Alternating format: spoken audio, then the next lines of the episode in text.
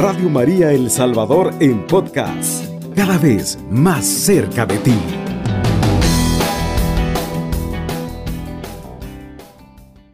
Hoy damos el segundo paso en el camino de la catequesis sobre la oración que comenzó la semana pasada. La oración pertenece a todos, a la gente de cualquier religión y probablemente también a aquellos que no profesan ninguna. La oración nace en el secreto de nosotros mismos, en ese lugar interior que los autores espirituales suelen llamar corazón. Catecismo de la Iglesia Católica 2562. Lo que reza entonces en nosotros no es algo periférico, no es una facultad secundaria y marginal nuestra, sino que es el misterio más íntimo de nosotros mismos. Este misterio es el que reza. Las emociones rezan, pero no se puede decir que la oración es solo emoción. La inteligencia reza, pero rezar no es solo un acto intelectual. El cuerpo reza, pero se puede hablar con Dios incluso en la más grave discapacidad. Por lo tanto, esto del hombre el que reza si su corazón reza. La oración es un impulso, es una invocación que va más allá de nosotros mismos, algo que nace en lo profundo de nuestras personas y se proyecta porque siente la necesidad de un encuentro. Esa nostalgia que es más que una necesidad, es un camino. La oración es la voz de un yo que se tambalea, que anda a tientas en busca de un tú.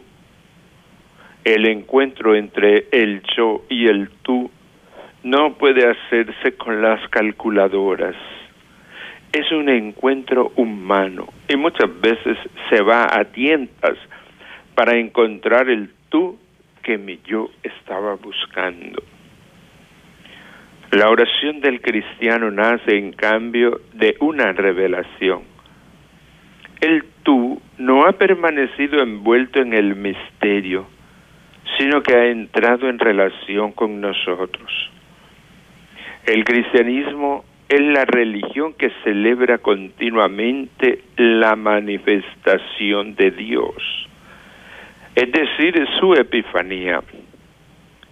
Las primeras fiestas del año litúrgico son la celebración de este Dios que no permanece oculto, sino que ofrece su amistad a los hombres.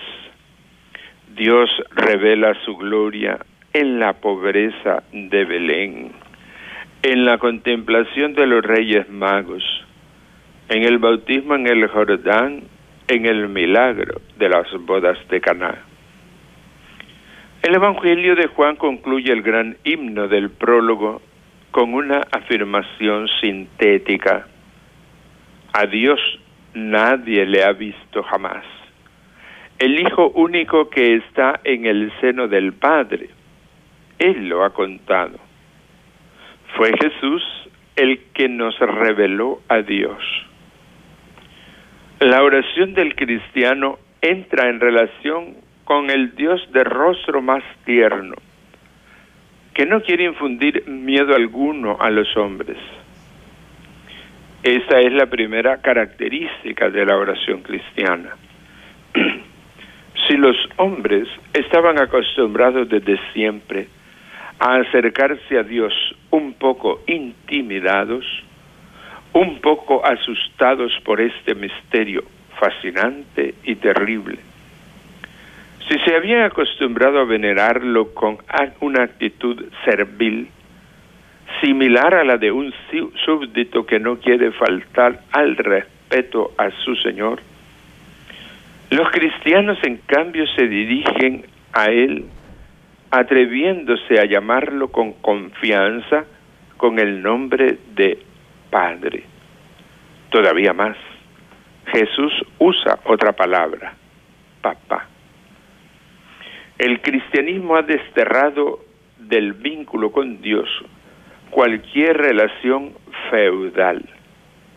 En el patrimonio de nuestra fe no hay expresiones como sometimiento, esclavitud o vasallaje, sino palabras como alianza, amistad, promesa, comunión, cercanía. En su largo discurso de despedida a los discípulos, Jesús dice así, no os llamo ya siervos, porque el siervo no sabe lo que hace su amo. A vosotros, os he llamado amigos, porque todo lo que he oído a mi Padre os lo he dado a conocer.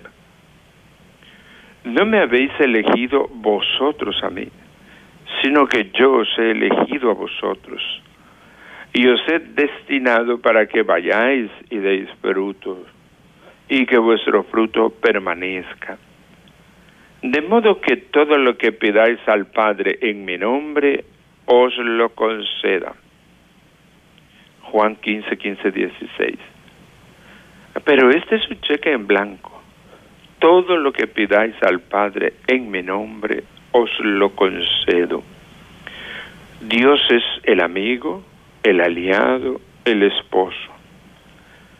En la oración podemos establecer una relación de confianza con Él, tanto que en el Padre nuestro Jesús nos ha enseñado a hacerle una serie de peticiones.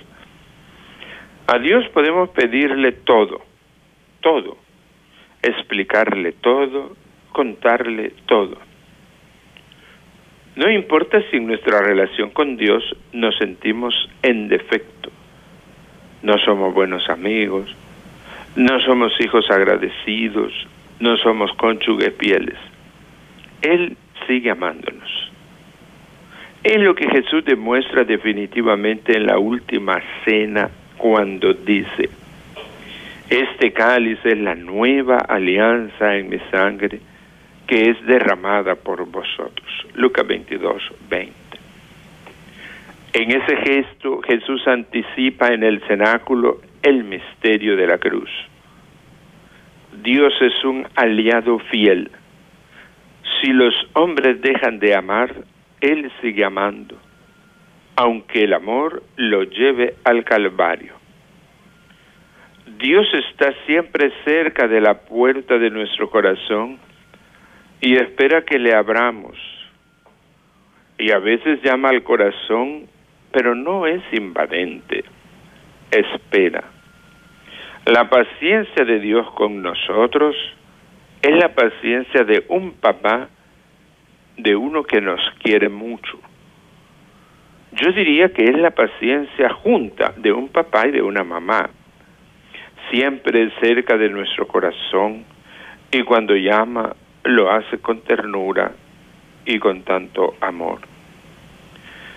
Tratemos todos de rezar de esta manera, entrando en el misterio de la alianza, a meternos en la oración entre los brazos misericordiosos de Dios, a sentirnos envueltos por este misterio de felicidad que es la vida trinitaria, a sentirnos como invitados que no se merecían tanto honor y a repetirle a Dios en el asombro de la oración.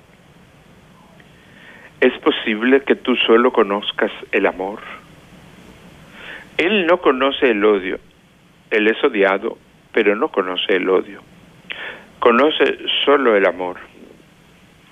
Este es el Dios al que rezamos. Este es el núcleo incandescente de toda oración cristiana. El Dios de amor, nuestro Padre que nos espera y nos acompaña. En los saludos dijo, saludo cordialmente a los fieles de lengua española que siguen esa catequesis a través de los medios de comunicación social los animo a entablar los animo a entablar esa relación filial de amistad y confianza con el Señor, pidiéndole lo que necesitan para su vida y de manera particular por aquellos que están a nuestro lado. Y sabemos que estamos necesitados para que Dios, como Padre bueno, haga brillar su rostro sobre ellos y les conceda la paz. Que Nuestra Señora de Fátima, cuya memoria celebramos hoy, interceda por cada uno de ustedes. Que Dios les bendiga. Hasta aquí, entonces, estas palabras del Santo Padre en esta catequesis del día 13 de mayo del 2020 sobre la oración. Hermosas palabras con que el Papa nos invita a ir asumiendo en nuestra oración. Y con estas eh, palabras del Papa pasamos a una primera pausa. Usted sintoniza la franja sacerdotal. Bien, queridos amigos, eh, después de haber escuchado estas palabras, vamos a eh, comentar y profundizar un poco lo que el Papa pues nos ha querido eh, decir eh, y orientar. Ante todo, comenzaba diciendo el Papa que la oración es universal para toda la gente, para cualquier persona que eh, entra dentro de sí y como dice el Papa, desea encontrar ese tú que está delante de nosotros, pero ese tú con mayúscula.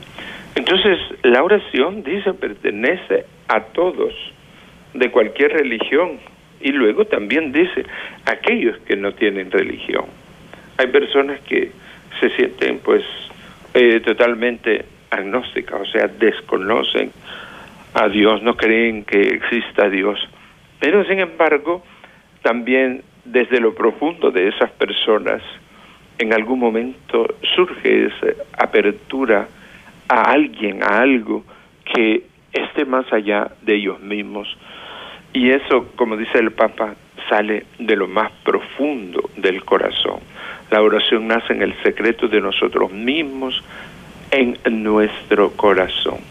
Entonces es algo eh, muy interno, muy personal muy único eh, la oración.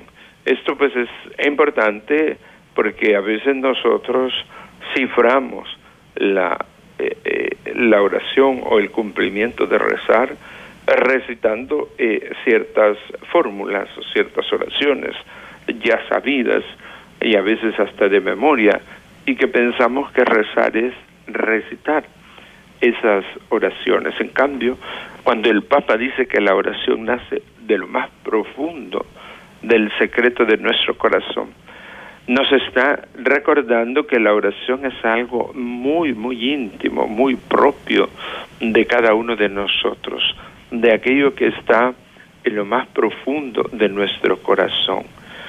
Entonces, pues tenemos que, eh, eh, eh evitar esa idea de que la oración es recitar aquellas oraciones que hemos aprendido de memoria, Entonces, y a veces sabemos cómo estas oraciones eh, se convierten en algo rutinario, no algo que sale de nuestro corazón, sino que lo cumplimos porque tenemos que cumplirlo, eh, pero no eh, que salga de nosotros. Por eso el Papa dice que es la oración es el misterio más íntimo de nosotros mismos, es decir, ese diálogo profundo que nosotros mantenemos con aquel que sentimos y esperamos que nos escuche, que está delante de nosotros, al cual pues le externamos aquello que llevamos dentro de nosotros mismos.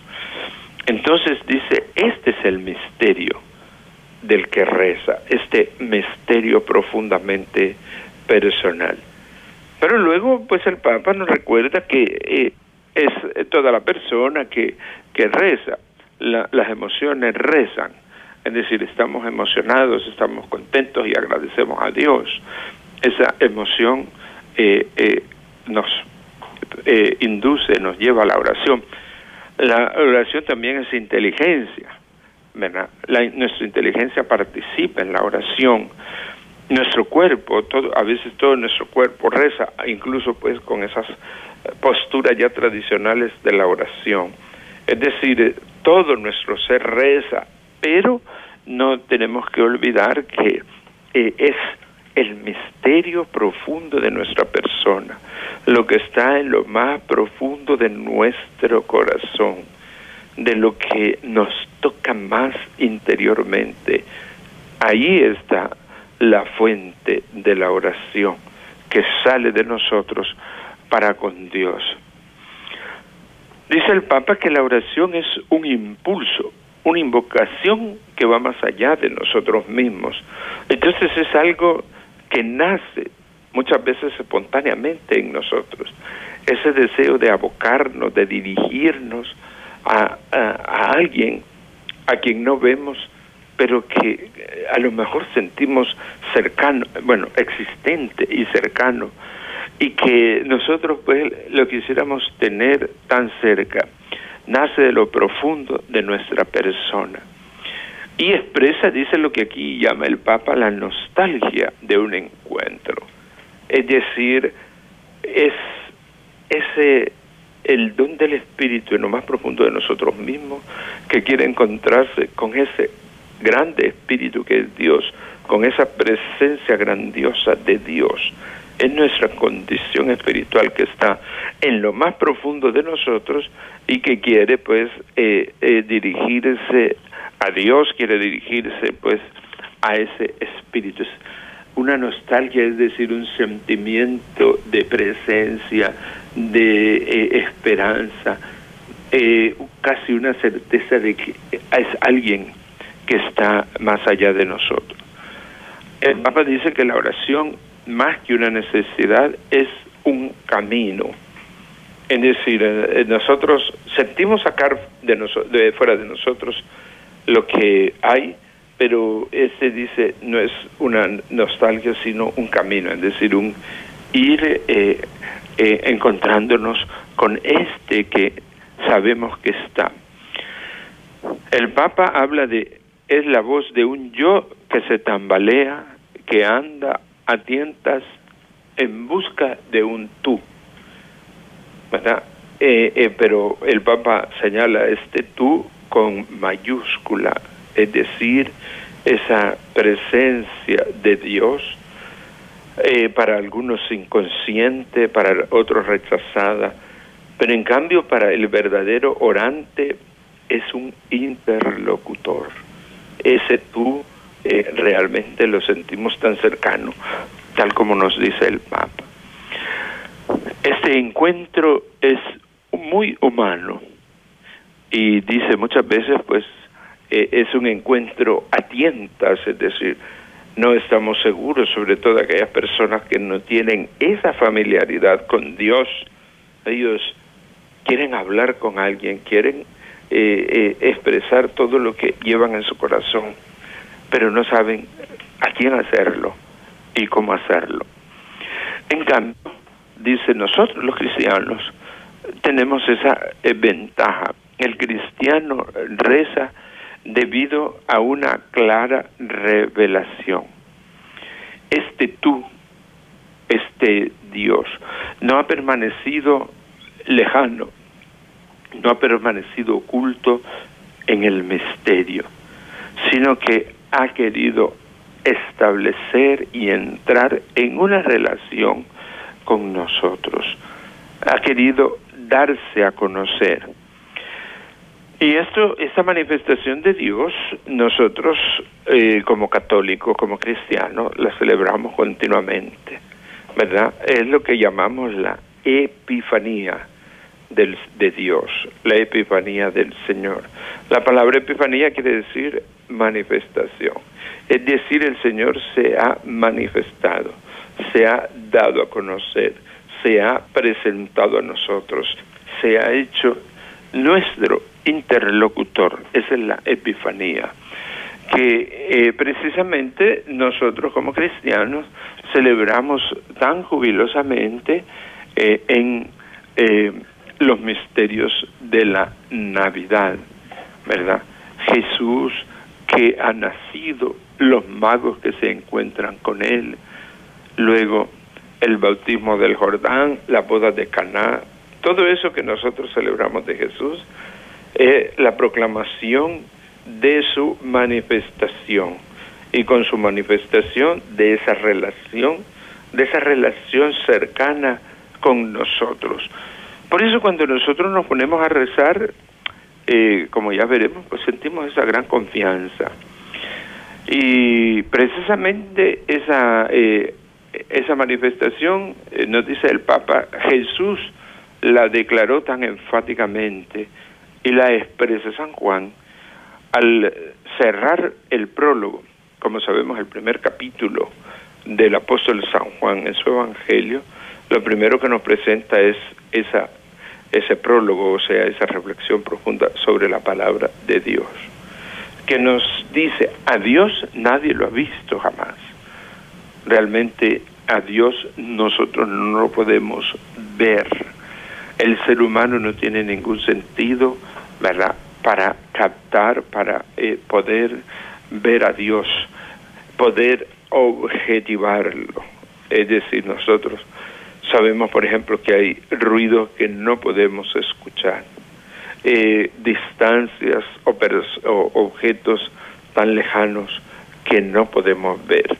Es decir, nuestros sentidos son tan limitados y la majestad de Dios, la grandeza y el misterio de Dios como seres humanos para nosotros es inaccesible. No lo podemos ver, por más que nosotros desearíamos que Dios se nos manifestase. Entonces Jesús claramente lo dice, a Dios no ha lo ha visto jamás. Pero el único que lo ha visto, Jesús, Él nos lo ha contado, nos lo ha mostrado, nos lo ha enseñado para que nosotros lo invoquemos. Y esta, esta pues es la razón por qué Jesús se ha manifestado, se ha abierto a nosotros, para que nosotros pudiésemos acceder al Padre. Él ha venido para revelarnos a Dios, para desvelarnos su misterio, para presentarnos algunas facetas de este Dios que ha querido darse a conocer. Y por eso nosotros, como cristianos, entramos, cuando eh, rezamos, entramos en esa comunicación que este Dios ha querido manifestar, manifestar y manifestarse a nosotros. Este pues es la característica eh, eh, de la vida cristiana, de la religión cristiana, con un Dios revelado, manifiesto. Eh, todas las demás religiones han tenido esa idea de Dios, pero ninguna de ellas habla de que ese Dios se haya dado a conocer como el Dios de los cristianos. Entonces esto es lo que nos caracteriza y, caracteriza y distingue a nosotros eh, seguidores creyentes de Jesús, porque claramente dice Jesús, Él nos lo ha revelado, Él ha venido a manifestarnos, a descubrirnos un poco ese rostro de Dios. Las otras religiones sabemos que sus profetas, los em, eh, eh, aquellos que han inaugurado estas religiones, hablan de este Dios, hablan, eh, ellos han hablado con Dios, pero no de esa manera pues tan personal y tan única como lo ha hecho el cristianismo. Y con esto vamos a una pausa. Usted sintoniza la franja sacerdotal. Bien, queridos amigos, continuamos comentando esta hermosa catequesis del Papa. Entonces, teniendo un Dios tan cercano, eh, que se ha hecho cercano a nosotros, Eh, esto nos lleva a dirigirnos a Dios, eh, un Dios con corazón humano, Jesús, un Dios tierno, misericordioso, acogedor, un Dios que ha querido Él entablar comunicación con nosotros. Y por lo tanto, nosotros no vamos a la oración con actitud de miedo, de temor. ¿verdad? Entonces esta es la característica fundamental del cristiano. Es una comunicación, es un diálogo, eh, es un encuentro tan, eh, tan humano divino, diríamos, es decir, tan lleno de humanidad por Jesús, tan lleno de divinidad por Dios.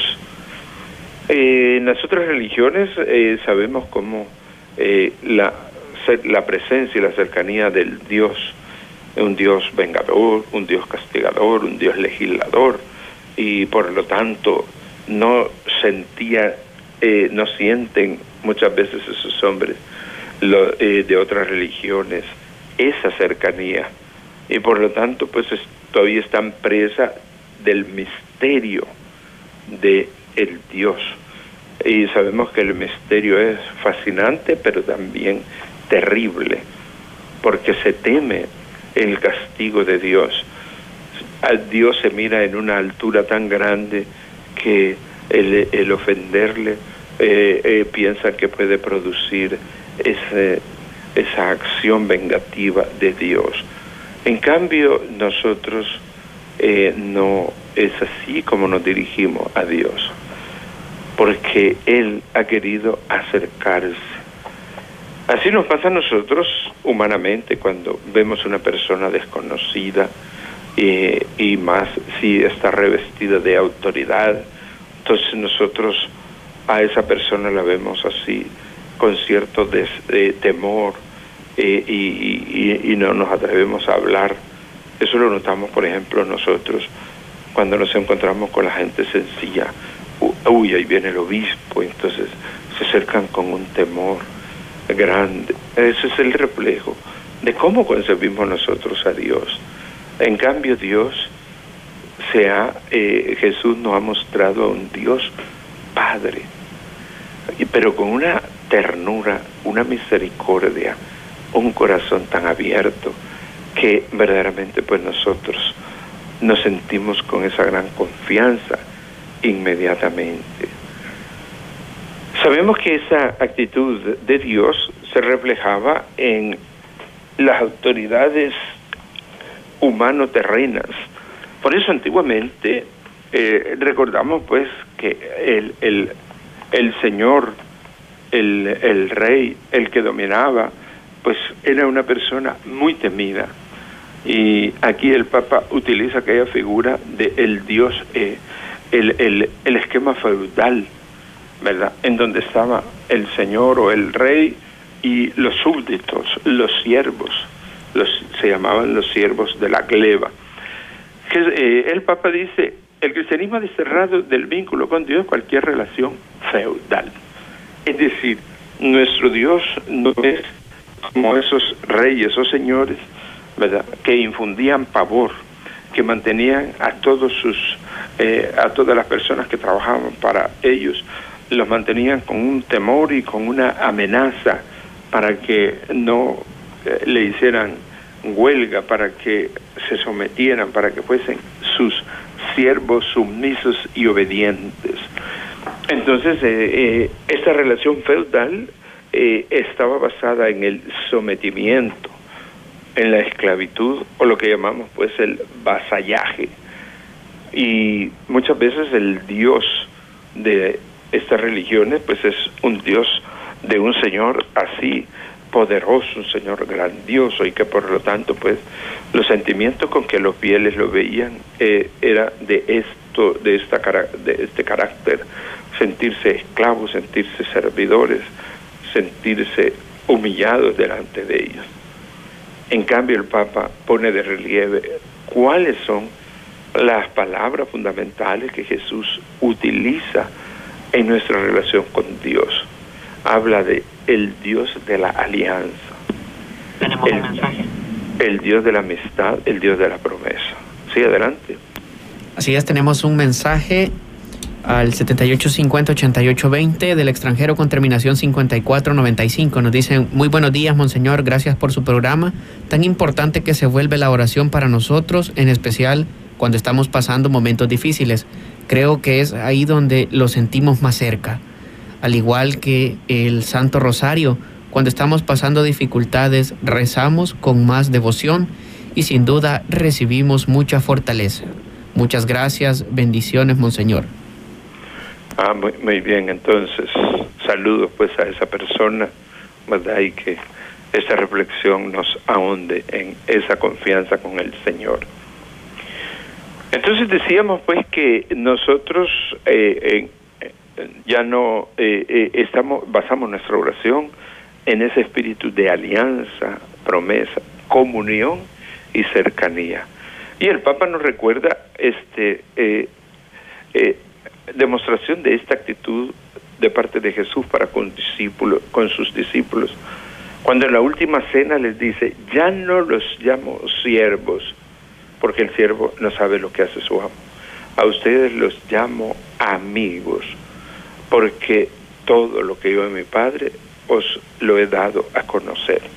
Entonces, en este párrafo evangélico, eh, Jesús eh, separa claramente una concepción de un Dios lejano, misterioso, a este Dios nuestro, este verdadero Padre, que enviando a Jesús todavía ha establecido una cercanía más grande a nosotros. Y Jesús claramente se lo dice a sus discípulos. Ya no lo llamo siervos, sino amigos. Entonces sabemos cómo la amistad llega a esa confianza, a esa confidencia, a esa, hasta esa grande amistad o intimidad entre las personas. Y esto es lo que Dios ha querido con nosotros, especialmente pues por medio de Jesús. Ha querido verdaderamente hacerse nuestro amigo, hacerse un verdadero padre o un verdadero papá. Entonces, eh, Dios, que ha sido tan magnánimo con nosotros, también eh, nos, eh, dice el Papa, se ha hecho tan generoso. De modo que lo que pidáis al Padre en mi nombre os lo conceda. Y el Papa dice, esto es un cheque firmado, pero un cheque en blanco. Todo lo que pidáis al Padre en mi nombre os lo concedo. Es decir, eh, Dios va a concedernos aquello que nosotros le pedimos. Eh, por supuesto, algunas personas eh, interpretan esto como que Dios le va a estar solucionando sus problemas bien concretos y reales, que, eh, situaciones difíciles que están pasando, ¿verdad? Ciertamente Dios en algunas ocasiones concede lo que nosotros llamamos los milagros, es decir, esa intervención directa de Dios pero Dios a nosotros siempre nos deja que desarrollemos nuestra capacidad para solventar los problemas. Eh, claro que a Dios le podemos pedir todo, ¿verdad? Pero sí queremos condicionar a Dios que nos conceda aquello que nosotros le estamos pidiendo, que es lo que le pasa a muchas personas, condicionan a Dios y si Dios no se lo concede, entonces dejan de confiar en Dios. Entonces esta frase eh, eh, hay que eh, tomarla pues en su sentido profundo. Todo lo que pidáis a mi Padre en mi nombre os lo concedo. Pero Jesús claramente nos dice, ustedes no piden lo que deben pedir. Se lo dice, lo dice en el Evangelio. Nosotros lo que debemos pedir es el Espíritu Santo eso es lo que tenemos que pedir, claramente lo dice Jesús. Y entonces el Padre nos lo va a conceder. Y entonces el Espíritu Santo es el que nos ayuda verdaderamente para que nosotros eh, encontremos, busquemos solución eh, concreta a los problemas, eh, demos esa colaboración generosa que tenemos que dar para solucionar el problema a los otros, nos dé fortaleza para ir afrontando situaciones que a nosotros nos parecen insolubles. Entonces, este es importante, como digo, entender bien esta frase de que el Padre nos va a conceder todo lo que pidamos en su nombre, ¿verdad? Lo que pasa es que nosotros cuando pedimos, pedimos en mi nombre. Yo, eh, fulano, quiero, eh, quiero que me quites esta enfermedad, quiero que eh, tener éxito en este trabajo, no quiero perder el trabajo y sin embargo pues sigo faltando. Entonces son, a veces le queremos poner, le ponemos a Dios unas pruebas eh, altas y pensamos que también eso Dios nos lo tiene que escuchar. Eh, entonces esto es lo que tenemos que diferenciar. Ciertamente Dios es el amigo, el aliado, el esposo. ¿verdad? Este, esta figura del esposo, como sabemos, Jesús, la palabra, eh, el Antiguo Testamento y Jesús la utilizan bastante para indicar con qué confianza nosotros debemos dirigirnos a Dios. En el Padre nuestro que Jesús nos enseñó, también nosotros eh, primero reconocemos eh, a Dios en su alabanza, en su reino, pero también le dirigimos peticiones, ¿verdad? entonces a Dios podemos pedirle todo, contarle todo, explicarle todo, ¿verdad? Y aquí el Papa quiere señalar una, otro aspecto, ¿verdad? A veces nosotros nos sentimos indignos de dirigirnos a Dios o de pedirle porque le hemos sido infieles, porque estamos mal, porque estamos en pecado. Y dice el Papa, nosotros eh, no tenemos que demostrarle a Dios lo que somos. Sí tenemos que reconocernos humildemente delante de Dios cuando le pedimos, Señor, mira este indigno pecador que te pide esto. Pero incluso, dice el Papa, en esta situación de pecado, de eh, malestar que hay en nosotros, siempre podemos dirigirnos a Dios como buenos amigos. Dios nos sigue amando y Dios nos sigue escuchando. Entonces, pues esto es lo que el Papa recalca. Que estas buenas eh, reflexiones pues nos ayuden a ir confiando cada vez más en Dios como buenos hijos suyos. Alabado sea Jesucristo. Con María por siempre sea alabado.